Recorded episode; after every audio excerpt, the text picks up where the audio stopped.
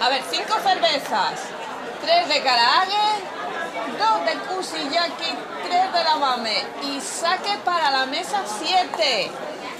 Uy, uy, perdón, perdón. Irashaimase. Creo que hoy se nota que hay más gente aquí en la izakaya, ¿verdad? Es que, ¿has visto el follón que hay ahí afuera? Tenemos Matsuri porque es verano y es lo que toca. Intenta buscar un sitio y que suene la música. Arigato. Hey. Arigato. Arigato.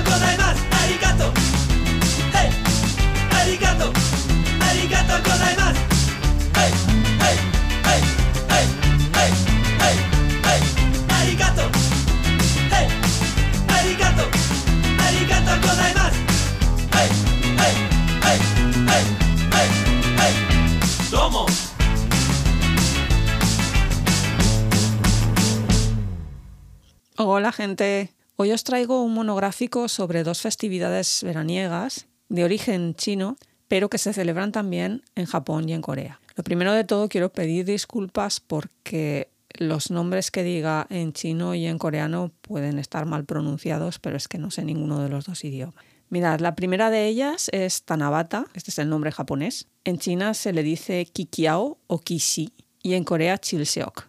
Como el origen de esta historia está en China, yo os voy a contar primero la versión china y después os comentaré un poco las variantes que tiene tanto en Japón como en Corea, principalmente a la hora de la celebración. La historia cuenta cómo el emperador de Jade, que es el emperador de los cielos, el emperador celestial, tenía siete hijas. De las siete, la menor se llamaba Zinu y era tejedora. La muchacha le ponía bastante entusiasmo a su tarea y estaba siempre con sus telares y sus tejidos y sus labores. Por otro lado, había un muchacho humano de nombre Niulang que cuidaba de unos bueyes. Y la verdad que su vida era bastante triste, su familia lo maltrataba, pero en el fondo el chico era buena gente. Así que un día uno de sus bueyes comenzó a hablar y le confesó que en otra vida había sido un dios, pero había sido castigado porque había robado una serie de semillas para dárselas a los humanos. Este buey le recomendó al chico que fuera a las orillas de un lago a una determinada hora. Así que pronto y bien mandado, Newland se marcha a las orillas del lago esperando pues encontrarse un tesoro, alguna cosa que le diera buena suerte, porque claro, venía de un dios, o bueno, un ex dios. y en ese momento, en medio de la noche, descubre un grupo de siete muchachas bañándose y sabiendo que si le descubrían iban a huir, decide robar la ropa de una de ellas al azar no es que supiera exactamente a, cuál robarle. Efectivamente, el muchacho es descubierto y las chicas salen corriendo, asustadas por la presencia de un hombre mientras estaban ellas bañándose. Quedando atrás la pequeña, Zinu. Zinu, la tejedora. Zinu, la hija del emperador de Jade. y la chica le dice a Niuliang, por, por favor, devuélveme mi ropa, te premiaré con lo que quieras, pero necesito volver a mi casa. Y él le dice que solamente se la devolverá si acepta casarse con él, porque se ha enamorado de ella. Ella aceptó, pero es que claro, tampoco le quedaba mucho remedio. se casaron y tuvieron dos hijos. Y todo estuviera quedado en... Fueron felices y comieron perdices, pero las historias chinas nunca son tan sencillas. el emperador de Jade eh, se dio cuenta de que una de sus hijas faltaba. Y después de un año terrestre, un día en el cielo, se fue a buscarla y la localizó.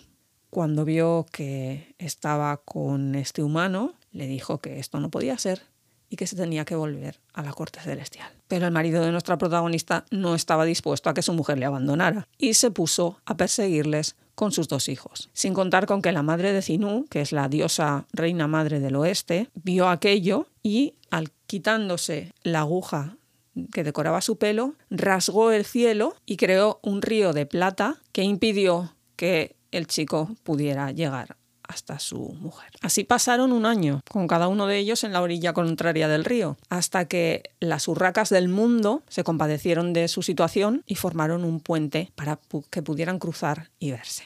Y esa es la festividad de Kikiao o que la traducción sería la eh, festividad del doble 7, porque se celebra el día 7 del mes 7 del calendario lunar. Que esto no quiere decir el 7 de julio nuestro, esto quiere decir que tienes que buscar exactamente la correspondencia y no todos los años coincide con que sea en julio o con que sea el día 7. Aparte que además se dice que en ese día la séptima hermana cumple años. Pero esto es la leyenda, porque lo que realmente conmemora esta festividad es un fenómeno astronómico en el que las estrellas, en el que las estrellas Altair y Vega aparecen juntas en el cielo de verano, en vez de estar separadas como ocurre durante todo el año por la Vía Láctea. Mm, supongo que veis la conexión, ¿no? Eh, Altair, el chico, Vega, la chica, la Vía Láctea es el río plateado celestial que los separa durante todo el año.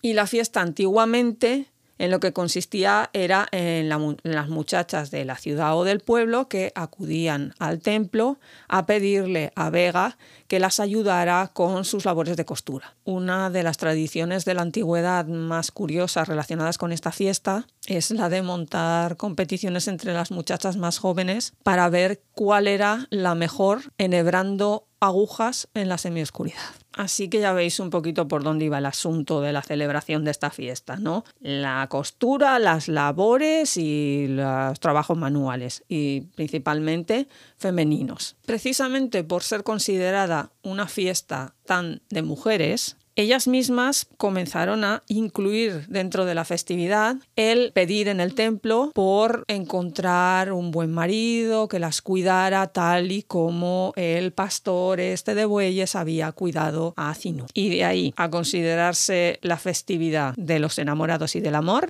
hay un paso. Que luego la gente en la internet dice, ¡ay, es el San Valentín de Asia! Yo prefiero decirle Día de los Enamorados porque acierta más a la hora de definir exactamente de qué va esta fiesta, ¿no? Otra cosa es en qué hayamos convertido San Valentín en Occidente. Eso es otro tema. Que para colmo, en Asia también se celebra San Valentín. Lo que pasa que por influencia americana y no le dicen San. El San corta y le dicen el Valentine. Fiesta comercial, comercial donde las haya que otro día, mm, si queréis, os lo explico, pero el panorama es francamente desolador. No es agradable explicar en qué consiste el San Valentín por ahí. Pero volvamos al tema que nos ocupa, que son estos dos enamorados celestiales y sus problemas con la familia política, porque la versión japonesa es un poquito diferente. Por lo pronto, la festividad se introduce en Japón en el 750 de nuestra era y la trae la emperatriz Koken. La versión japonesa nos cuenta que la estrella Vega era una princesa de nombre Orihime que tejía las ropas de los dioses y era hija del rey celestial Tenko. El problema es que Orihime era una obsesa del trabajo y se pasaba los días y las noches junto a las orillas de la mano Nogawa, el río celestial, tejiendo y tejiendo y tejiendo, sin parar.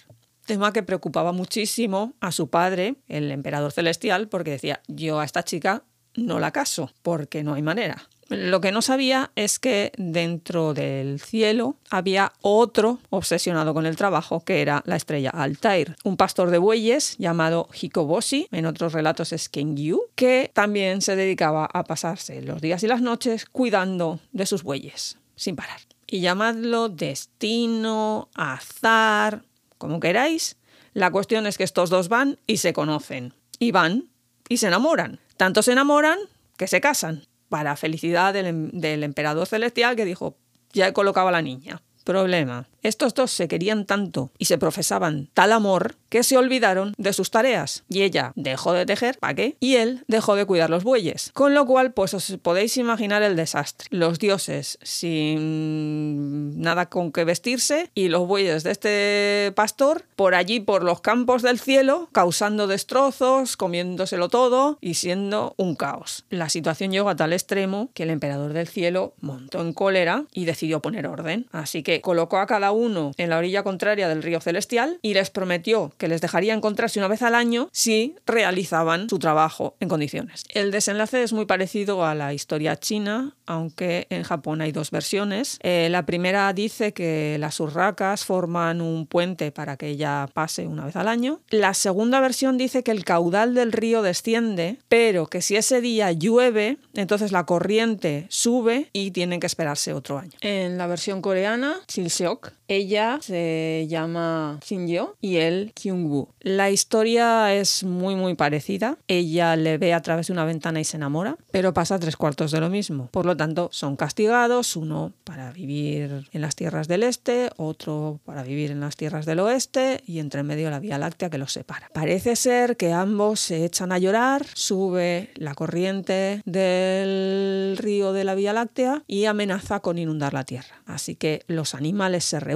y deciden que hay que ayudarles de alguna manera y tras mucho pensárselo, al final son las urracas y los cuervos los que forman un puente sobre la Vía Láctea para que se puedan juntar. Cuenta la leyenda que los cuervos y las urracas no tienen plumas en la cabeza porque por allí es por donde se han apoyado los pies tanto de la princesa tejedora como del pastor de los bueyes. Pero volvamos a Japón, porque si algo tiene Tanabata es que es una de las festividades con una de las decoraciones más espectaculares tanto dentro como fuera de casa. Cuidado que no siempre corresponde con lo tradicional que se hacía para esta festividad. Hay muchas cosas que son posteriores y cuando digo esto me estoy refiriendo a los años 40 del siglo XX. Vamos, hace dos telediarios. La tradición original era colgar tiras de papel de las ramas de los árboles de bambú. ¿Para qué? Pues para evitar que lloviera, porque ya os he explicado que si llovía entonces las dos estrellas no se podían encontrar y tenían que esperar otro año. De ahí se pasó a que la gente escribiera sus deseos en esos papelitos y los colgara de las ramas en el interior de las casas. De nuevo insisto, fiesta muy femenina en la que se pedía para que te ayudara con una serie de tareas que tenían que ver con la costura. Nada de novios ni de este tipo de cosas de los enamorados. Posteriormente sí que las mujeres empezaron a incluir dentro de los deseos estos que se escribían lo de qué tal a ver si me conseguís novio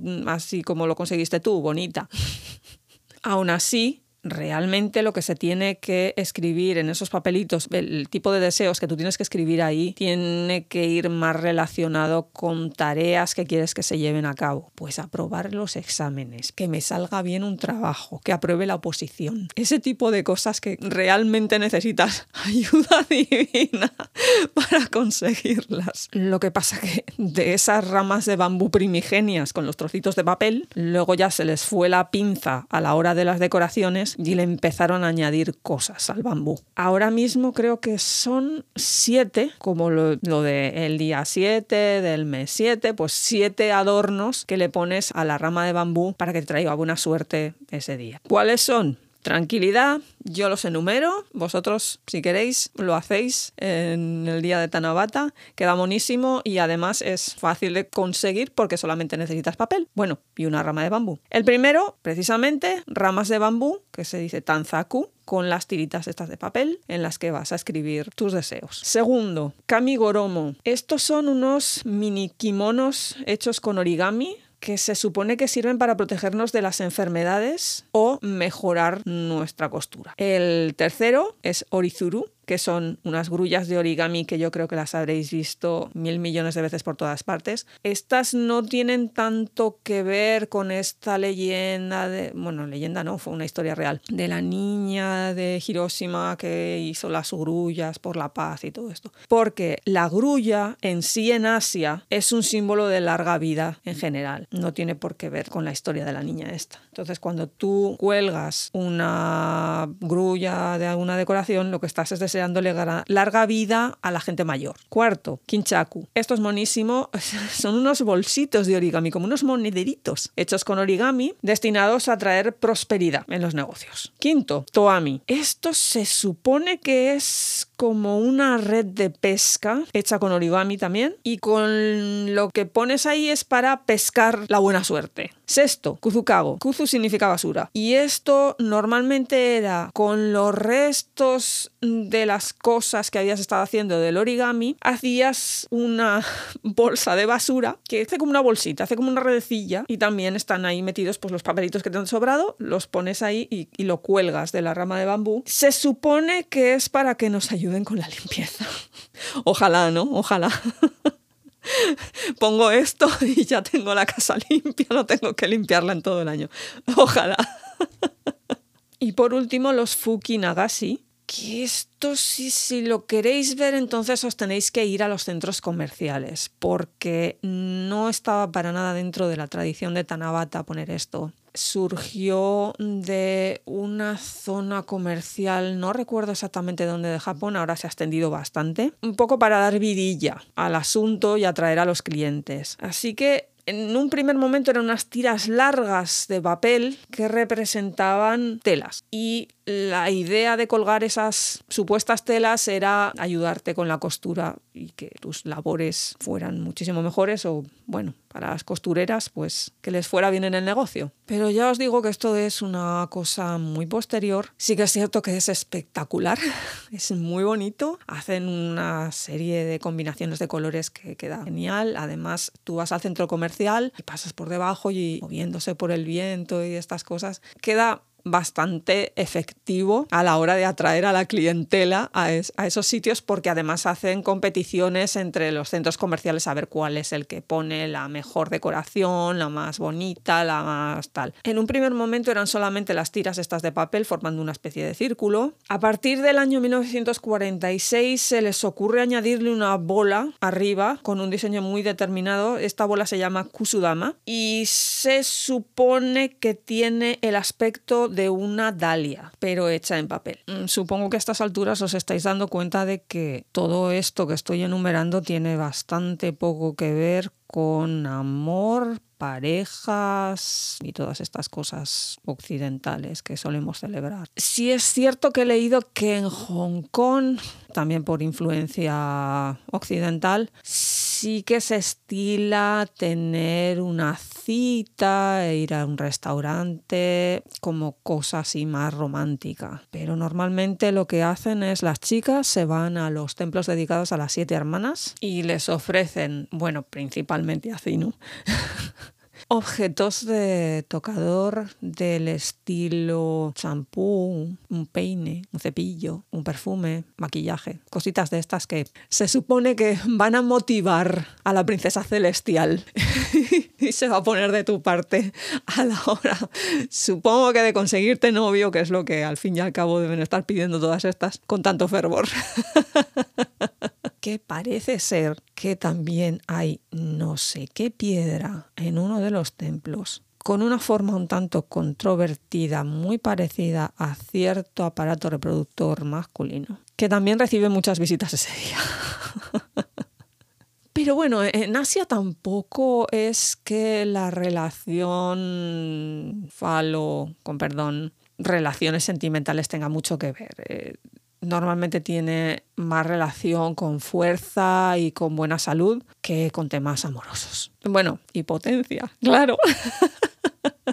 Por su parte, la celebración en Corea parece ser que es como mucho más relajante, porque lo que se dedican es a tomar baños para garantizarse una buena salud y comer.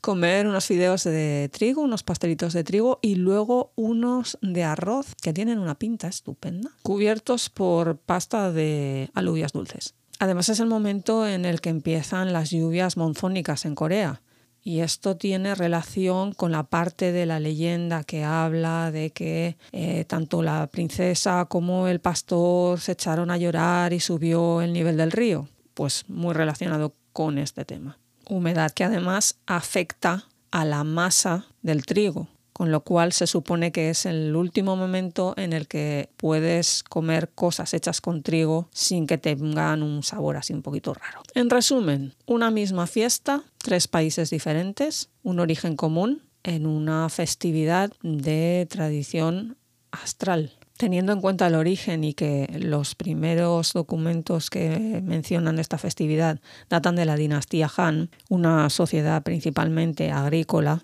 pues nos podemos hacer una idea de la importancia que debía tener este, este fenómeno celestial dentro del estudio que se realizaba para completar los almanaques que debían de regular todo el proceso de cultivo, recogida y predicción de posibles inundaciones ese año.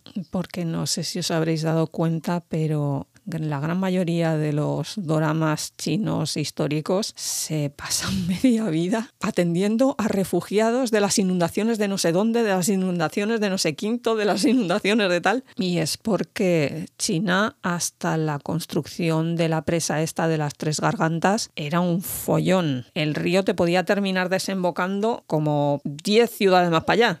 y de repente encontrarte con tenías un río que no había pasado por allí nunca. De ahí la importancia de la astronomía en las cortes imperiales chinas. Y a partir de ahí, el salto a Corea, una sociedad de base chamanística y también agrícola, pues es totalmente lógico. Y la influencia de la cultura china en Japón a la hora de eh, la estructuración de según qué temas ceremoniales dentro de la corte imperial japonesa, también hay otro paso. Eso sí, lo que creo que ha quedado bien claro es que cada una de estas naciones tiene la misma festividad, pero sí que es cierto que cada una de ellas le da su propio toque de color y su individualidad. Así que no nos metamos en follones de quién heredó a quién y quién se copió de quién ni todas estas cosas. Es una influencia, pero cada una de ellas tiene sus propios motivos y sus propias tradiciones. Esto se ve aún más claro en la siguiente festividad de la que voy a hablar, Obon. La palabra Obon es la traducción al japonés del sánscrito ulambama, que significa colgar cabeza abajo, como símbolo del sufrimiento extremo. Y es que el origen de esta festividad que se lleva celebrando en Japón desde el 657 de nuestra era es budista. Cuenta la leyenda que uno de los discípulos de Buda, mediante una serie de rituales, logró contactar con el espíritu de su madre fallecida. Y esta estaba en uno de los infiernos budistas, que por cierto son 108, no como nosotros que vale, sí, tenemos uno en diferentes niveles, pero no son 108.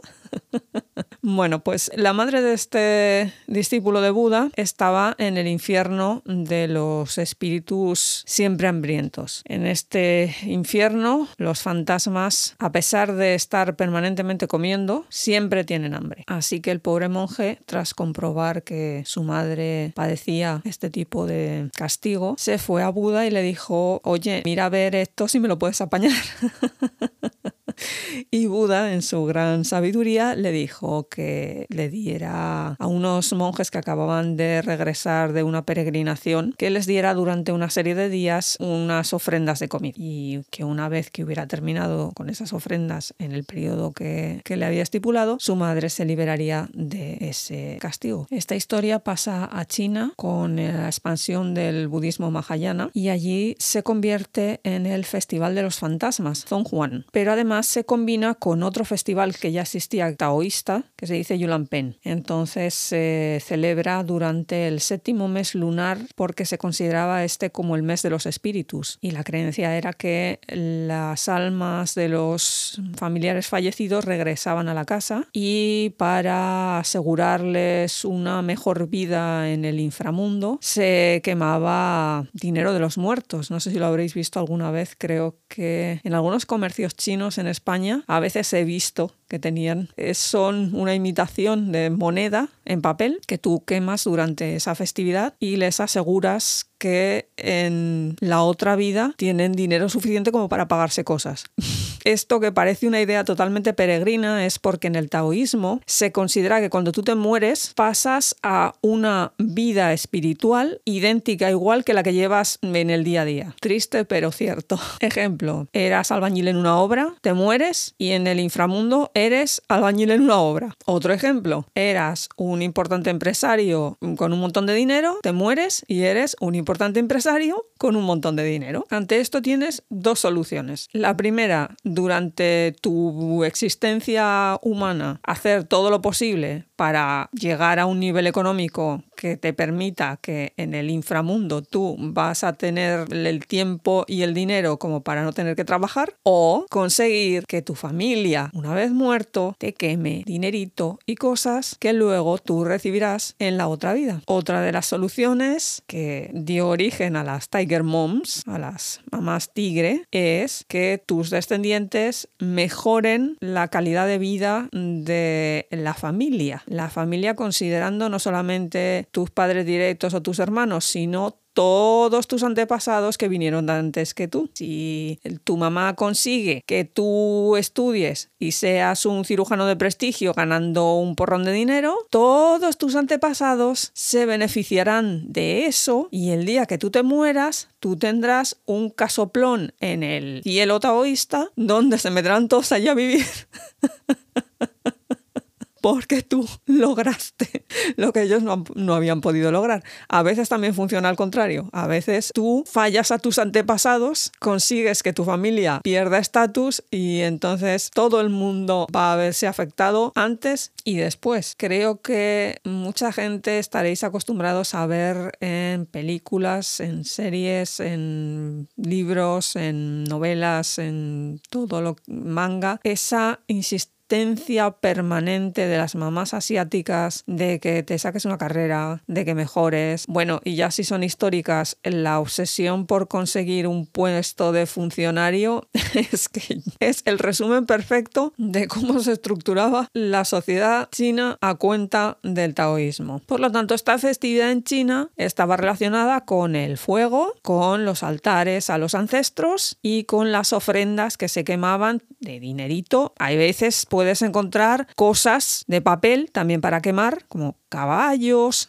casas, criados, que son para que los reciban tus antepasados y les den un uso en ese otro mundo. Una vez acabado el festival, lo que se hacía era encender una serie de linternas que se ponían en los ríos para que los espíritus siguieran esas luces de regreso a su lugar de origen, que era el inframundo. Esta festividad pasa a Japón, lo que pasa que este país no tiene una influencia taoísta tan fuerte y realmente se convierte en una festividad 100% budista, en la que se considera que los espíritus de los antepasados vuelven para visitar a sus familias y estos lo que hacen es que van a sus tumbas, hacen una serie de ofrendas en el altar de la casa, que se llama Butsudan, y encienden unas lamparillas para que los espíritus encuentren su camino hacia su, antiguo hogar. Esta fiesta se celebraba antiguamente el día 7 del mes 7, Shichigatsu Bon. El problema es que se regía por el calendario lunar y cuando se introdujo el calendario gregoriano, las diferentes regiones de Japón lo pusieron donde mejor les vino. Así que podéis encontraros festividades de Obon tanto en julio como en agosto. Tenemos, por ejemplo, la, región de Kanto, que engloba Yokohama, Tokio y la región de, Tohoku, en el que se celebra el 15 de julio pero lo más común es que se celebre en agosto, normalmente hacia el 15 de agosto, y esto ya se denomina como el Hachigatsu Bon, el, de, el Bon del mes 8. En un principio no se celebraba como una fiesta nacional, pero al tratarse de una festividad en la que la familia se reúne, hay mucha gente que tiene que viajar a otro sitio para ir a visitar las tumbas, etc., la cosa ha quedado en que se les da una serie de días de fiesta para que la gente pues, pueda ir a visitar a sus familiares porque tampoco es que esta celebración dure una semana. En realidad, eh, las celebraciones de Obon duran tres días. ¿Y cómo se celebra el Obon Matsuri? Pues hay toda una serie de rituales. El primero que os he comentado ya es el de visitar las tumbas, que se dice Ohaka Mairi. Ohaka es tumba, es la palabra para tumba. Mairi es caminar hacia ese sitio. Allí lo que hacen pues simplemente las limpian y les dejan unas flores. No sé si habréis visto algún drama, alguna película, anime. Salen normalmente con un cubo con agua, un cubo así de madera muy mono, con agua y un cazo y unas flores y entonces llegan y mojan la tumba con el agua y le dejan las flores, es uno de los rituales más típicos que se pueden ver esos días durante Obón. Luego ya en casa, de manera más íntima, lo, también lo que os había comentado de hacer ofrendas en el altar familiar, que es el Butsudan, y eh, normalmente pues se quema incienso y se ponen unas ofrendas de comida. Esta vez y en Japón sí es comida real, comida física, nada de papel ni de quemar papel. Aunque sí que el tema del fuego pasa a Japón con una serie de fogatas rituales que se hacían antiguamente en la entrada de las casas, que se decían mukaebi, pero en la actualidad eso ya no, no se hace. Aunque sí que algo queda con unas otras fogatas rituales que son para despedir a los espíritus al final ya de las celebraciones de Obon, que se dicen Okuribi. Y por supuesto, el momento más bonito de esta celebración, que son esas lamparitas que se ponen en el río para que las almas de los fallecidos las sigan y puedan alcanzar el paraíso de la tierra pura dentro de la tradición budista. A este ritual se le llama Toro Nagasi. Pero el meollo del Obon Matsuri y la parte más divertida es la danza Bonodori, que es un baile de tipo grupal alrededor de una especie de mini escenario, una torre central que se llama Yagura y encima de eso hay un tipo con unos tambores, taiko, y una persona cantando lo que sea tradicional de esa zona. Porque es que hay muchísimas variantes de, de este baile, aunque sí que es cierto que siempre es circular y unas veces es en dirección a las agujas del reloj y otras en dirección contraria. También depende del sitio. Este tipo de bailes circulares en grupo tiene mucho que ver con los cultos al sol y con una serie de rituales más chamanísticos que budistas. Teniendo en cuenta además que el sintoísmo parte de una base muy importante de culto al sol como origen además del país y de la familia imperial, no me extrañaría nada que haya cierta vinculación entre lo que es culto solar sintoísta, más regreso de los espíritus, más el tema de veneración a los antepasados por parte del budismo. Es decir, que si en China, eh, cuando llega esta costumbre del budismo mahayana, se mezcla con las tradiciones taoístas ya propias del pueblo chino, me da la impresión de que al llegar a Japón se mezcla con ciertas tradiciones chamánicas del sintoísmo.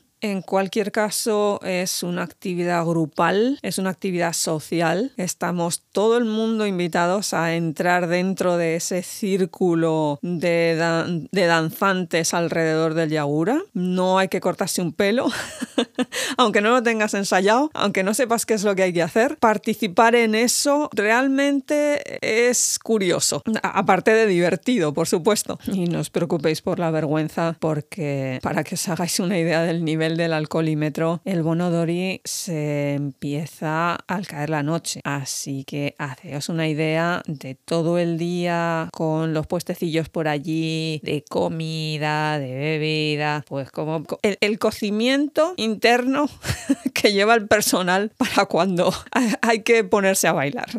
La comparativa que yo hago para que la gente siempre se haga una idea de cómo es esto, pensad en los bailes de la fiesta de los pueblos. ¿Cómo está la gente? Bien, ¿no? Pues con esto igual. Lo que pasa que como es en japonés y ritual, pues ya la gente se piensa que, pero no. Y os pongo un ejemplo clarísimo. Una de estas danzas se llama Tankobushi, literal canción de la mina de carbón. Esta es típica de Kyushu y consiste simplemente en imitar los gestos de un minero dentro de la mina. Que si cabo, que si lo echo en la carretilla, que si me llevo la carretilla. Yo, las, las, comparaciones son odiosas, pero ¿sabéis eso de cojo la manzana, muerdo la manzana, tiro la manzana? que ya el colmo de la celebración, por ejemplo, es en la provincia de Gifu, donde tienen el Guyo Odori que dura 32 noches. Tienes 32 noches a la gente bailando. Ríete tú de las fiestas patronales de los pueblos. Como cosa curiosa, hacia el final de esta fiesta se preparan dos decoraciones que me parecen bastante interesantes. Una es eh, Sorio Umi y otra es Usi Uma, que el primero es caballo espiritual y el segundo vaca espiritual. En sí son un calabacín y una berenjena que les ponen patas, unos palillos en forma de patas, y se supone que sirven como montura a los espíritus para que vuelvan pues supongo que más cómodamente o más rápidamente. No sé cuál será la velocidad media de un calabacín o una berenjena con patas de madera. En sí, Obon es la fiesta por excelencia del verano y por eso la veréis en anime, en manga, en doramas y en todas partes, porque es que es un básico del verano. Más incluso que Tanabata. Tanabata es así lo mono de los adornos y demás, pero Obon por todo lo que implica y la cosa familiar y que es una festividad mucho más para lanzarte a la calle para ir a los puestecillos, para ir a Bonodori y estas cosas, realmente sirve muy bien para representar el verano en cualquier tipo de forma gráfica que tú quieras realizar. Y además, como terminan con los fuegos artificiales, pues qué mejor momento para que esa escena romántica que tú querías introducir ocurra. o si no eres de fuegos artificiales, ese momento en el que está la pareja lanzando los farolillos al río y se ven todas esas lucecitas flotando, ¿no? Es precioso. Que no creéis que se me está yendo la pinza. Hace poco en un busia que me estaba viendo salía precisamente la pareja protagonista en una barca en un río y entonces empezaban a llegar las lamparitas flotantes de esta festividad. Lo que pasa que en China. Y ahora llegamos a un punto en el que esto es un podcast que va sobre Asia y yo estoy aquí hablando de China y de Japón y falta algo, o al menos algunos os lo debéis estar planteando ya. ¿Por qué no está mencionando Corea? Porque todo el mundo sabe que Corea también es budista y también pertenece a la tradición mahayana. Y la línea lógica de paso del budismo fue China, Corea, Japón. ¿Qué está pasando aquí? Bueno, pues está pasando aquí que Corea es muy especial en según qué cosas. Y sí, cuando yo me puse a documentarme sobre esta festividad en Asia, también me empecé a preguntar, oye, ¿y Corea?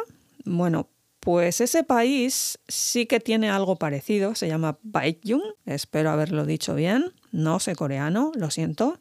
Y hacen ofrendas en los templos budistas, también hacen una serie de danzas con máscaras pero en el fondo es una festividad más agrícola que religiosa. Volvemos a lo que os comentaba antes. Tienes una festividad de tradición budista que va pasando por los diferentes países y va adquiriendo una característica propia del sitio. En China pues se mezcló con el taoísmo, en Japón se mezcla un poco así de fondo, mm, parece ser con el sintoísmo y aquí con el chamanismo típico de Corea, que además esta festividad se celebra el día 15 del séptimo mes del calendario lunar y parece ser que coincide con el momento en el que ya se ha recogido la cosecha, ya está todo preparado y entonces se dedican a hacer una serie de o 100 ofrendas de diferentes alimentos para simbolizar el duro trabajo de las labores agrícolas y hacer una ofrenda a Buda. Esto ya es una consideración mía personal. A lo que me está recordando muchísimo esto es a las Oktoberfest alemanas y austriacas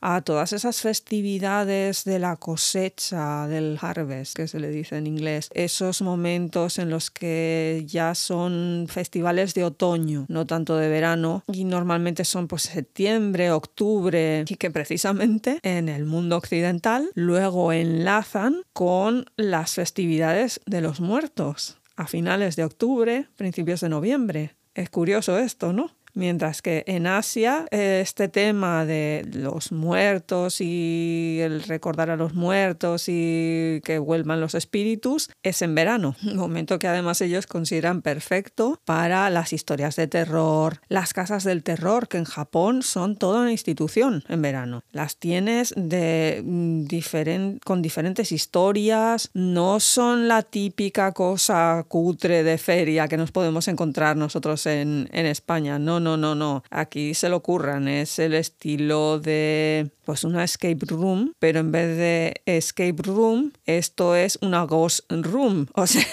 la cosa va de la casa del terror, pero a unos niveles a veces que tienes que seguir una historia o tienes que resolver una cosa para poder pasar a la siguiente habitación. Rollo así, tipo la peli esta de terror Ringu, el círculo. Llega a tales niveles la obsesión con historias de terror en verano que los niñitos que van a las colonias o a los campamentos de verano tienen una cosa que es que los dejan que vayan, si son así más mayorcitos, los dejan que se vayan a un templo por ahí abandonado que esté cerca de los campamentos y pasan una noche allí. Y si no, pues les montan a los chiquitines en el colegio o la guardería, lo que sea, una especie de mm, día del terror con así fantasmas y obake y todas estas cosas así de terror japonés. A esto se le llama kimodamesi. Kimo es hígado,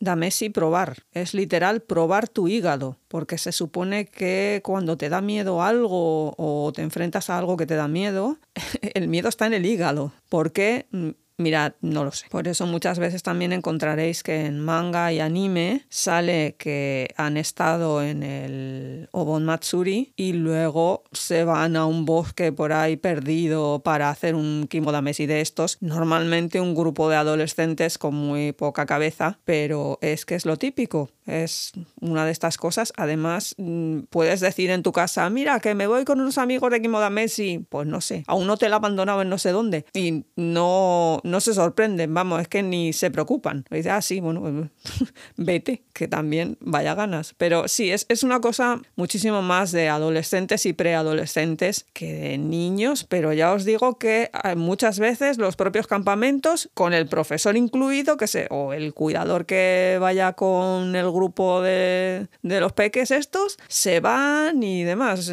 porque precisamente este tipo de actividades paranormales se supone que ocurren con más frecuencia durante el verano, precisamente por eso, porque es el momento del año en el que los espíritus están más cerca de los humanos porque se abre esa puerta entre el, otro mundo y este. A la definitiva, Obon lo tiene todo, porque tienes los puestecillos de comida, que eso es un básico y eso muy necesario y muy recomendable. Tienes fiesta familiar, por fin te puedes juntar con tu gente, estás unos días, lo pasas bien, vuelves al pueblo. Creo que en esto estamos todo el mundo de acuerdo. La cosa de bailar con un montón de gente vestido de yukata y pasártelo bien mientras haces el gamba. Pero por otro lado, es muy chamanístico y muy profundo y muy ritualístico y favorece mm, que se realice una actividad grupal mm, que hunde sus raíces en la cosa telúrica.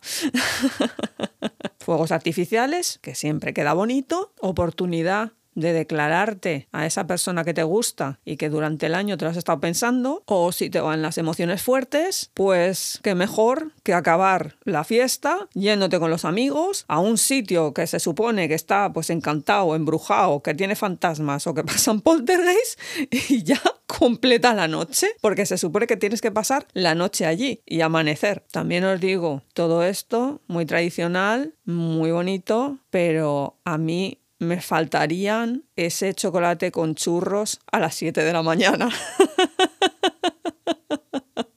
Porque ya me diréis vosotros, amanecer y que el desayuno sea un nato, que son unas semillas de soja fermentadas, no hay color, no hay color, os lo aseguro, no hay color. A ver, en un momento de necesidad intensa, recurrir a un Dunkin' Donuts y pillar un donut de tofu, no digo que no, no digo que no, pero desmerece.